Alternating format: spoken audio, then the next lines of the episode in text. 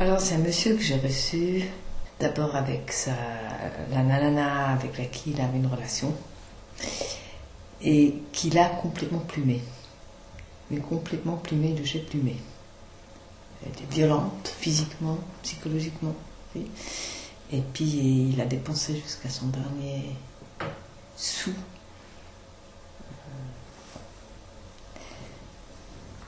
Et puis à un moment donné, il était tellement dans la lèche. Il avait aussi déménagé, c'est-à-dire qu'il n'avait plus de travail, il n'avait plus de logement à lui, parce qu'il n'habitait plus chez elle. La seule chose qui lui restait, c'était sa voiture. Donc il dormait dans la voiture.